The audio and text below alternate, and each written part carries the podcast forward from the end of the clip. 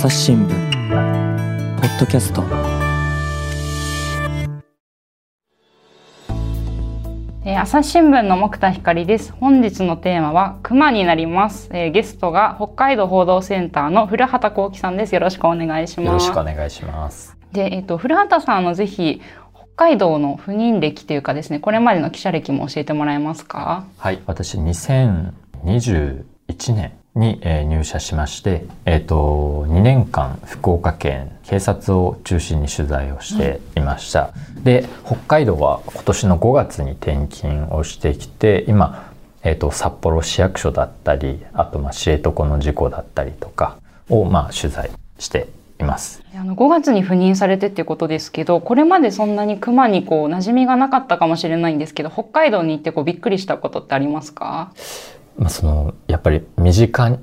にヒグマがいるっていうことはすごく感じています。そのやっぱ市役所にいるとどこどこでヒグマが出ましたとか、どこどこで出ましたっていう情報が入ってきて、取材に最初は行ってたんですけどもなんで最初はこんなにヒグマのこと取材をするのかなというか、市役所の人もなんでこんなにヒグマの情報を提供するんだろうとは思ってたんですけどもやっぱりヒグマを取材していく中でその凶暴性だったりとか、市街地に出てきてしまうことの影響というか学校とかも閉鎖だったりとか、見守りとかしなきゃいけないですし住宅街の人もそんなに夜に出歩くわけにもいかないですし、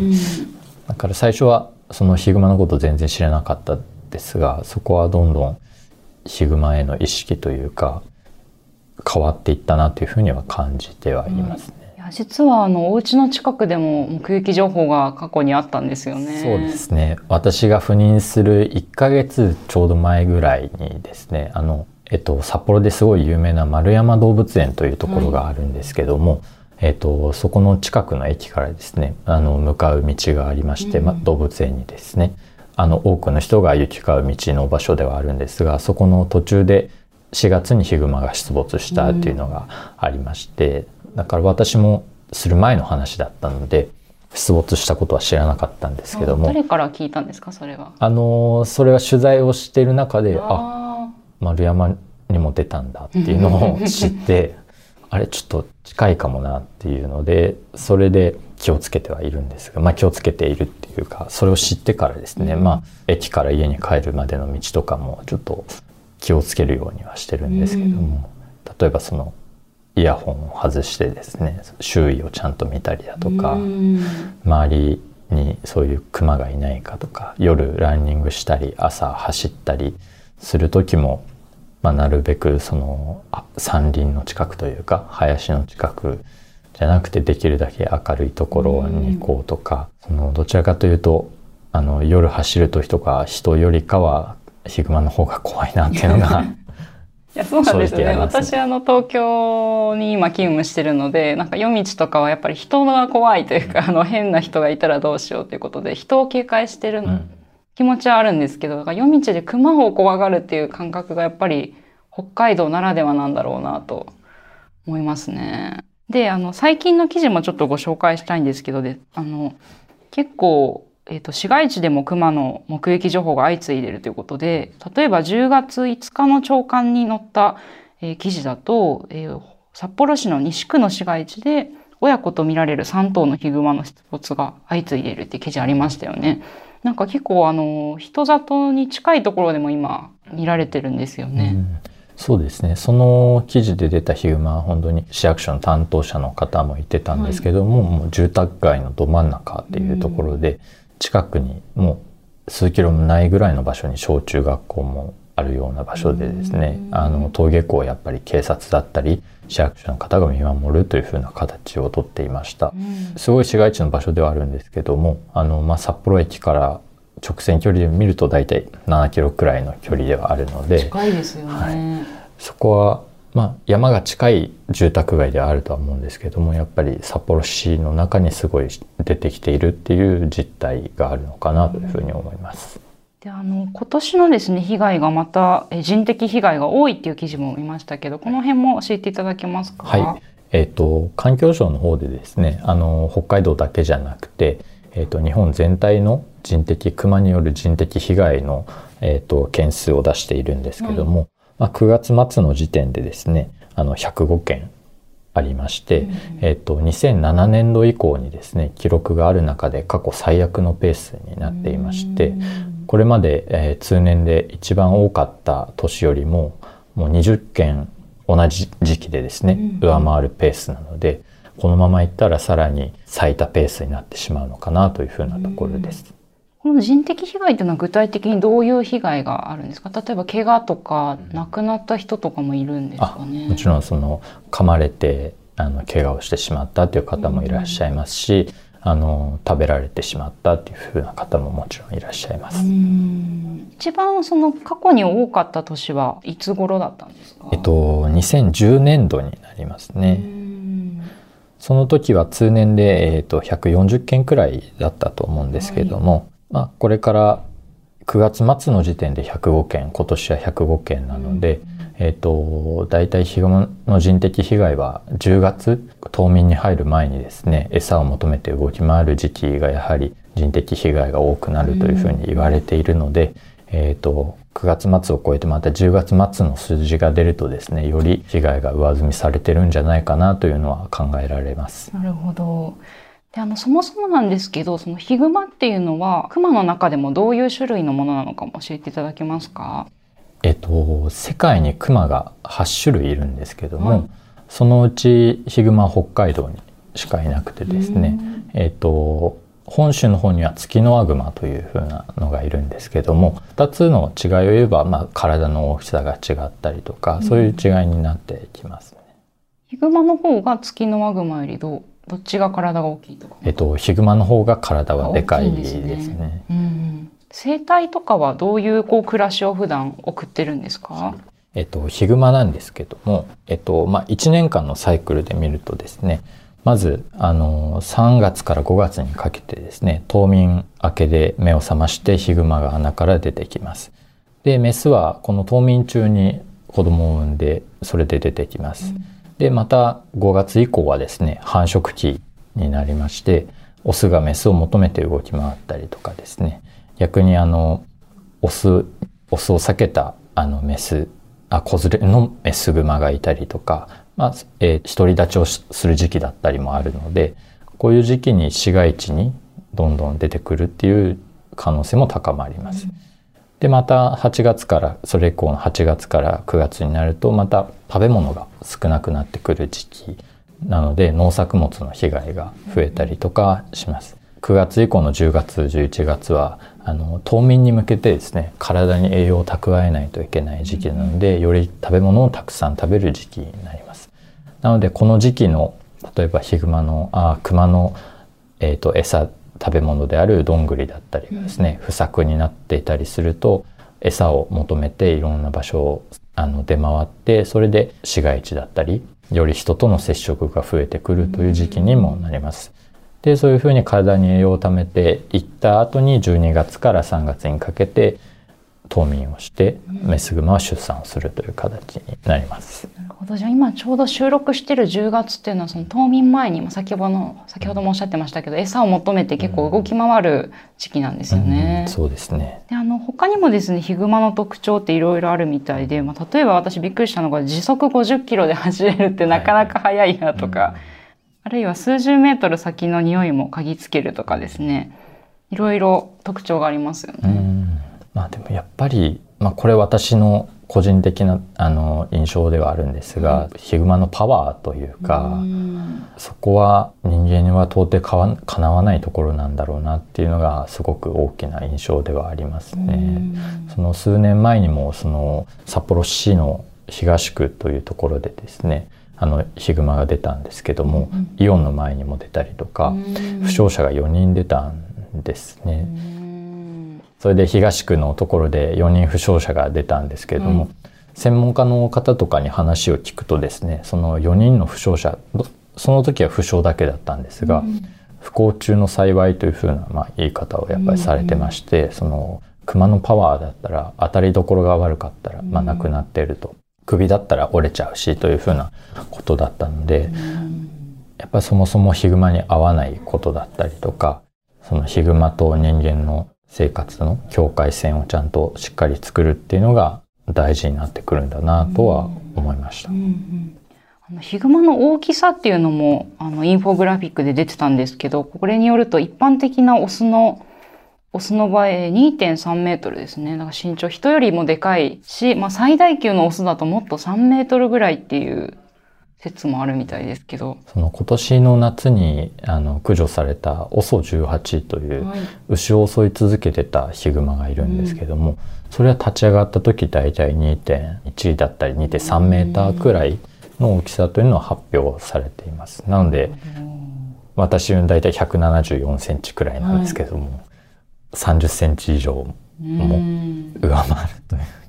ふうに考えたら恐ろしいなというか、うんあの致死率っていうのもやっぱりこのヒグマの方が高いそうですね。うん。環境省の方でもですねツキノワグマとヒグマによるその人身事故ですね、うん。人的被害の件数を出していまして1908 1980年以降ですね。2022年までで見るとツキノワグマはだいたい2400人くらいであの負傷者がいて40人ほどが亡くなっているんですが、うんヒグマの場合は、えー、と大体80か90人ほど負傷者がいて、えー24人が亡くなっているんですね、なるほど。だから今のだと4分の1ぐらいの方は襲われた方の中で、えっと、負傷者の中で4分の1ぐらいが亡くなってるってことですよね、ヒグマの場合。そうですねそういう意味ではやっぱりあのパヒグマのパワーというか、うんそういうものを表しているデータになるんじゃないかなというふうに思います。今これあの、えー40年間ぐらいの間で、まあ、月のワグマは2400人ぐらいですか負傷者いるっていうことであのだいぶこのヒグマより被害が全体としては多かったと思うんですけどこれはあの住んでる地域差とかによるんですかね？そうですね。あの日本ではヒグマが生息しているのは北海道だけ、うんでツキノワグマが生息しているのは本州と四国九州では確認されてないんですけどもそのまあこの被害の負傷者の数はその分布の範囲の違いから来るんじゃないかというふうな見方はされてますね。なるほど。でまあちょっとお話戻るとやっぱり致死率が高く危険性があるということですよね。であの先ほど OSO18 っていうお話あったんですけど、えっと、私東京にいてもですね結構新聞でこの名前よく見る、見かけたんですけどこの OSO18 っていうクマはどういうクマだったのか教えてもらえますか、えっ、とこれはですね牛を66頭襲い続けたといはい。うクマなんですけども、まあ、そもそも家畜をですね襲うクマというのはこれまであのあまり確認されてなくてですね、さらにこの66頭も襲い続けたっていうのはこれまであの事例がないクマだったので、うん。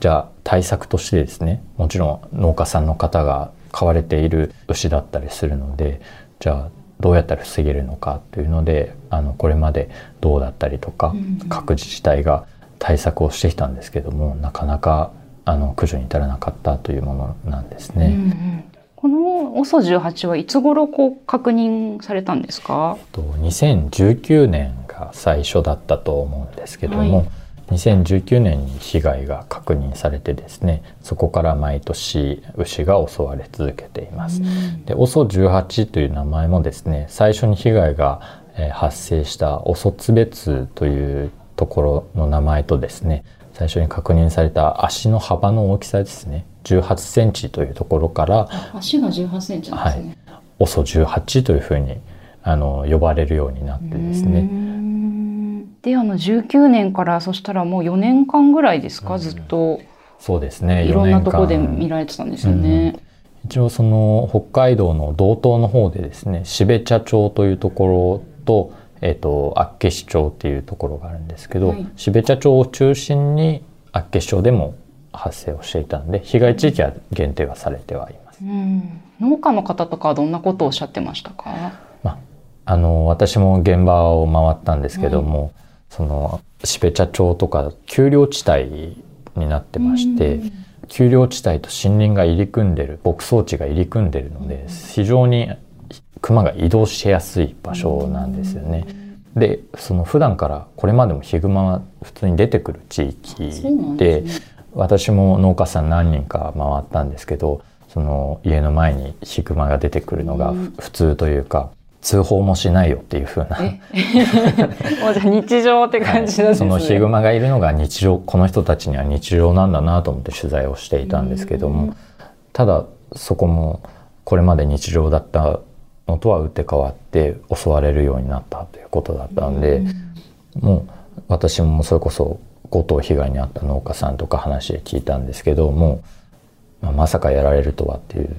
ことはおっしゃってましたね。それはあのな亡くな牛ももう死んじゃうことも多いんですか？はい、もちろんあの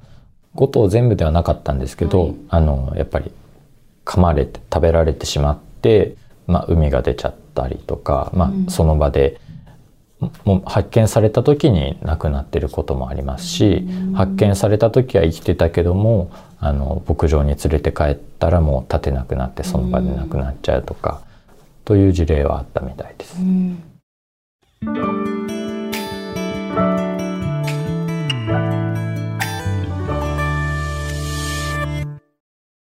ねえねえ朝ポキって今聞いてるやつ以外に別の番組あるって知ってた？えー、何それ？知らないんだけど。メディアトークっていう番組月曜日の IOK 会とかメンツ用な3人がパワーワード炸裂しててさイライラする相手に出会ったら人生1回目と思えばいいとか魔女の宅急便が好きな。IOK? メンツよ？何それ？教えて。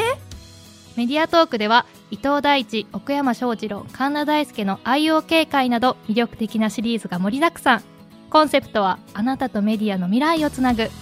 メディアトークで検索家畜を襲うっていうのもなかなかこれまでこう例がなかったっていうことですけど、なんでこう牛を襲うようになっちゃったかってその辺は分かってますか？えっと、そこも難しいところなんですけども、その ＯＳＯ の最後がですね結局釧路町というところでですねはあの町のハンターさんがあの撃たれたんですが、その撃った後にそのまま肉としてあのさばいてもらえる場所に連れて行かれてですねでもその OSO 後々分かったんですね実はあれが OSO だったんじゃないかということで。なのでその本来ならば例えばヒグマの肝臓とかそういうものをデータで分析するんですけども、うん資料が十分に残ってなかったん。ですね。なのでそのなんでこの牛が生まれてあなんでこのヒグマが生まれてしまったのかっていうその正確なところは分かってはいないんですけど、まあ、専門家の人とかに話を聞くとあのすごい広大な牧草地の中でですね例えば事故で足を滑らせて死んじゃった牛とか、その行方不明になって死んじゃった牛とかその死体を食べて牛の味を覚えたことで執着していったんじゃないかとか、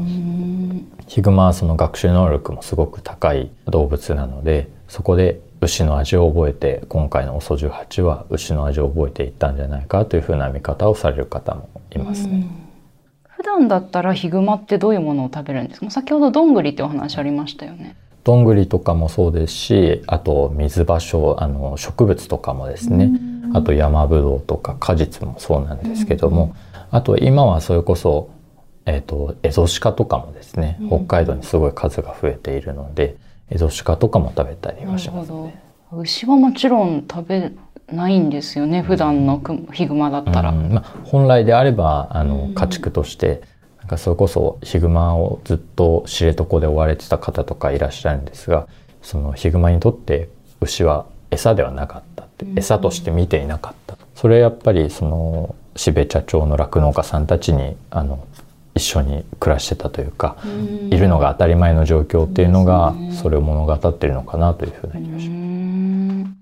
んであの OSO18 が駆除されたのは今年の7月30日ということで、えっ、とこれ問題個体として許可を受けたハンターが駆除したっていうふうに記事にあったんですけど、はいこの問題個体っていうなんか言葉はどういう意味なんですか？と、ですね。えっと、北海道の方でもですねその何でもかんでも駆除していいよというふうな形ではなくてですねその問題がある個体に関してはじゃああの許可を出して駆除をしましょうという形をとっています。でこの問題個体っていうのは各自治体によってもあの細かい判断は違ったりするんですけども例えば今回の OSO の事例で言えば、えー、と数日前からですね人前に現れても逃げなかったりとか人的な被害への可能性が考えられるということで問題個体としてあの見られて、えー駆除に至ったというふうになってます。駆除された時は、まあ、足幅が20センチぐらいと、まあ、だいぶ10その18っていうのが由来でしたけど、うんうんそれからまた大きくなって、えっ、と、今回駆除されたっていうことでしたよね。で、あの、ようやくこの2019年から、もう牛がこう襲われ続けて、ようやくって思いもおそらく酪農家さんあったと思うんですけど、その辺の地元の反応っていうのはいかがでしたか、まあ、やっぱりもうほっとしたっていうのはすごく皆さんおっしゃられている中で、じゃあ今回のことをちゃんと教訓としてこれから生かさなきゃいけないよねっていうふうな話をされる方はやっぱりいて、その OSO が出てからですね例えば夜間に光るライトをつけてたりとか、ラジオを流し続けてたりとか、まあ、電気さ電気柵っていうのを貼ったりされてる方はもちろんいたんですよね。じゃあただまあそういう対策はある中でじゃあなんでこういうふうな OSO が生まれてしまったのかだったりとか、これから先また同じようなものが同じようなヒグマが現れないかそういう心配もされる中でじゃあどうやって教訓としてこれから伝えていけばいいのかってそういうところに課題を感じている方もいらっしゃいましたね。で、あの、今この OSO っていうのがやっぱり途中でですね、こう牛を食べるように変化してしまったという学習能力の高さが、あの、こういうちょっと悲惨な状況を招いてしまったっていうお話でしたけど、北海道ではこれまでもそういった事例がこう語り継がれてるんですね。はい、そのヒグマが変わってしまうっていうものはすごく知られているというか、まあ、伝えられていることで世界の中でも有数の高密度のヒグマの生息地であるその知床でもですねすごく語り継がれている話がありまして、はい、で今あの実はあの北海道報道セーターなんですけど東京に来てあの一緒にですね収録してるんですけどこの部屋にあのポストカードを持ってきてくださってて「餌やりが熊を殺す」っていう、はい。あの写真付きのポストカードありますけどこれは何ですか、えー、とこれはですね餌やりをしたことで、えー、と熊の行動が変わってしまったと。うんで結局市街地に出てきて問題個体というふうに判断されてあの殺さざるを得なかったという、まあ、ソーセージというふうに名付けられているんですけども、ソーセージの悲しい最後というふうな形でポストカード知床では配布されていたりあとトイレとかですねに、えー貼られていたりいろんなところで目にするものになります。結構目につくんですか？このポストカードって。そうですね。私も知床はこれまで2回行ったんですけども、最初はあのもともとあこういうものがあるんだとは知ってたんですが、やっぱり男子トイレに立って目の前に壁があるのでそこに貼ってあるのを見ると、うん。やっぱり目にいっちゃいますしあとトイレの中にも至る所に貼ってあったり、うん。このクマだけじゃなくてですね野生動物に餌を与えないでくださいというのはあの街を走ってても看板が立ってたりするので、うん。そこはあの知床を実際に行かれてみるとすごく感じる部分なのかなと思います。でこれソーセージっていう名前はの由来は、はい。あのソーセージ食べちゃったのかなってちょっと予想するんですけど。一応あのこの1997年始まりは1997年の秋なんですけども、この時に初めて、えーメスのヒグマですね確認されたんですけども一冬越えて車がすごい行き交う道路の近くにですね姿を現すようになったということです。であの実際私この当時射殺された方にも話を聞いたんですけども結局観光客の方がですねあの餌をあげたんではないかというふうな情報が寄せられていてですねで情報が寄せられてすぐに駆けつけたみたいなんですけどもその実際に食べてる様子は確認はできなかったと。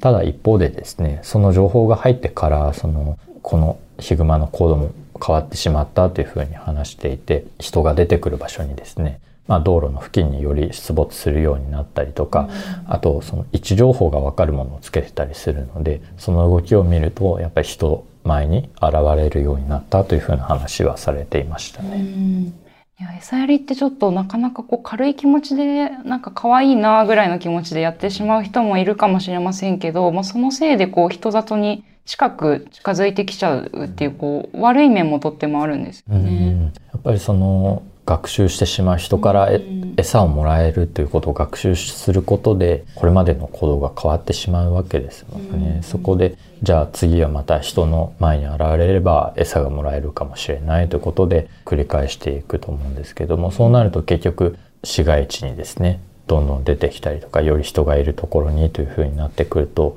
じゃあ人的な被害の可能性もより高まってきますし人に襲いかかってですねあの食べ物を奪ったりとかそういうふうな可能性が出てくるということになりますね。これ記事によるとこの殺された方っていうのはヒグマ調査団体ヒグマの会っていうのの今理事をされてる山中さんという方なんですよね。立場上は OSO の話なのでヒグマの会とはしてるんですけども、うんうん知床財団というところでですねあの知床でのヒグマの調査だったりとかされてる団体ではあるんですが、うんあこのポスターにも知床財団って知ことがあり床財ますね。団ですね、うんそこのあの研究員をされている方になりますねなる。ほど。いや、この記事の中でもすごくこう印象的だったのが、まあ人や車っていうのは警戒する対象だったのに、あの、食べ物を連想させる対象に変わったっていうふうに、あのーいうところが、まあ、やっぱり学習能力が高いがゆえに、こういうことが起こってしまうんですよね。なので、まあ、人への危害を加える可能性があるということで、まあ、駆除されたので、ここの鍵括弧にも、奪わなくて良い命だったっていうふうにありますよね。なんかこの辺のこう葛藤っていうのはどんなふうにお話しされてました？まあ、そこはやっぱり最初出会った時は、うん。その人の食べ物の味も知らないクマだったのに結局どういう思いかはわからないけども、うん。食べ物が渡った可能性がすごく高い中でその命を奪うことになってしまった。なんか防防げるものではあったっていうふうなことだと思うので、そういう教訓があったからこそ今知床ではこういうふうにちゃんと啓発というかはちゃんと発信をして同じことを繰り返さないように進めているんだと思います。近年ですね、あの、被害も増えてるっていうことですけども、この背景というか、あの、時代の流れもちょっとお伺いしたいんですけど、そもそもこの個体数が増加してるっていうのも記事に書かれてましたよね。えっ、とですね、北海道の話にはなるんですけども、この30年ですね、2020年から30年にかけて、まあ、倍増大体1万1700頭ぐらいまで北海道では増えています。で、まあ、その原因の一つというか増加の理由としてされるのは、1989年度に実施されたあの春グマ駆除の禁止なんですけども、えっと、春グマ駆除というのは、まあ、明確な定義はないんですけども、簡単に言うと、熊を、えー駆除しやすい時期、あの、春先、雪が残っていて、足跡が残っている、えー時には、あの、ハンターさんもですね、足跡を追って駆除できる。その時期に、えー熊をす殺すこと、まあ、駆除することで、報奨金を出したりしてですね、それを推奨していたという時期がありました。うんうんこれ時期っていうのは3月 5, 5月、3月から5月の間ってことですね。でそうです80年代まではそういう状況だったと。うんはい。なので、その、いわゆる、まあ、残雪期うんほ結局雪がなくなってしまうと足跡もすごく見つけづらい、まあ、私も知床の方行って実際に足跡も見ましたけども、ガイドさんの説明がないと足跡に気づけなかったりとか。やっぱりそこは素人じゃなかなか見つけられない部分もあるでしょうしそのハンターさんもですねその夏になってしまうとその藪とかがすごい伸びるんですよね。うんうん。なんか身長以上の藪が伸びる中でヒグマを追いかけるうんっていう状況はですねハンターさんにとってもあの身の危険が迫る状況ではある。そういう意味で3月から5月雪が残ってる時期はすごく追いかけやすいというふうにされています。でそういう状況が80年代はあったんですけど、この89年度にえ春グマ駆除を禁止、まあ、春グマっていうのはそのスプリングベアはい。駆除、なんか春の時期にクマを駆除することを、えっと、でも禁止しちゃったんですね。あ、これはもう本当に当時始まった頃は絶滅施策だというふうな批判もあったんですが、まさにその通りで、まあ、個体数が減少していってしまい、そこに危機感を道が持ったので、じゃあ今回は保護をしましょうよというふうな、えー方針に変わっていきました。ただ一方で現状数が増えている中で被害人的被害だったりとか、市街地の出没も増えている中で今後の対策を今見直そうともしています。うん。であの今年から禁止してきた冬眠中の個体を捕殺する穴狩りと呼ばれるそうですけどそういったことも、えっと認めてる場所があるんですね。はい。これまでは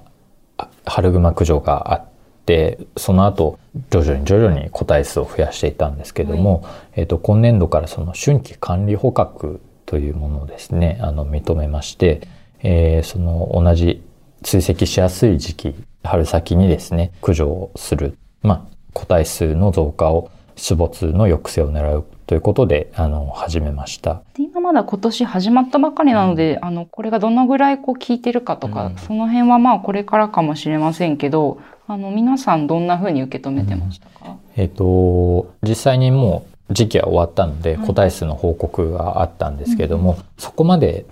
数はこれまでもですね春季管理捕獲の前にその育成のための捕獲という枠組みもありまして、はい。時期は一緒だったんですよね。ただそういうふうなこの、えー、と穴狩りだったりとかそういうものは許可をしてなかったんですけども、なのであの内容としては大枠は同じものをやってたんですがそれまそんなに数は増えなかった。うん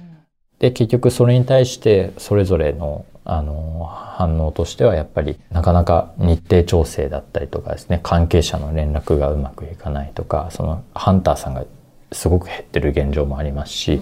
関係者のに日程設定がうまくいかないということだったりとかあとそのこれまで北海道も広くていろんな地域がある中でヒグマとうまくやってきたというふうに捉えられてる町もある中で、急にこれまで駆除しちゃダメですって言ったヒグマたちをじゃあ今年からじゃあやっていいですよと言われても、その理念がないとできませんというふうな方もいらっしゃって、そこはじゃあ道が何を語るのかだったりとかじゃあ実際に運用する上で現場の人がやりやすい方法をしていくということで、あの道は今年今も来年度に向けて何を変えていこうかというそこは検討している状況です。朝日新聞ポッドキャスト。お話はつきませんが続きは次回にお届けします。えっと本日はヒグマのお話を古畑幸喜さんとお届けしてきました。で今日ご紹介した本当熊の記事っていくつもあるんですけど、えっとこれ朝日新聞デジタルの方で読めるんですよね。はい、えっとですね、まあ、私も北海道に赴任してヒグマの記事いくつ書いたかなという感じではあるんですが、あの今回お話の中で上がったあの OSO18 ですね、あの駆除される前にあの実際酪農家の方に話を聞いたりした記事がありまして、えー、と向こうも生き物だから牛を襲うヒグマ OSO18 見えぬ動きというふうな記事もあります。実際にあの現地の方を訪ねてですねあの今どういうふうな思いを持っているのか、実際に、えー今年初めての被害が確認された後でですね例年あの連続的に被害が出るんですけどもその年は動きが見えなかったんですね。実際じゃあ酪農家はどんな思いを抱いているのかそういうのをあの現地を回って訪ねて話を聞いてきました。はい。あのぜひあのいくつかの記事の方あの説明文の方にですねリンクを貼っておきますのでぜひご覧いただけたらと思います。じゃあありがとうございました。ありがとうございました。えリスナーの皆様番組を最後まで聞いてくださりありがとうございました。今後も朝日新聞ポッドキャスト番組を続けるためお力添えいただけると幸いです。えご使用のアプリから番組のフォロー、レビューをお願いします。また概要欄にありますお便りフォームからご意見やご質問もお待ちしています。えメールマガジンも配信しています。番組作りの裏側やコラムなどお届けしていますのでぜひご登録いただけると嬉しいです。朝日新聞ポッドキャスト朝日新聞の木田光がお届けしました。それではまたお会いしましょう。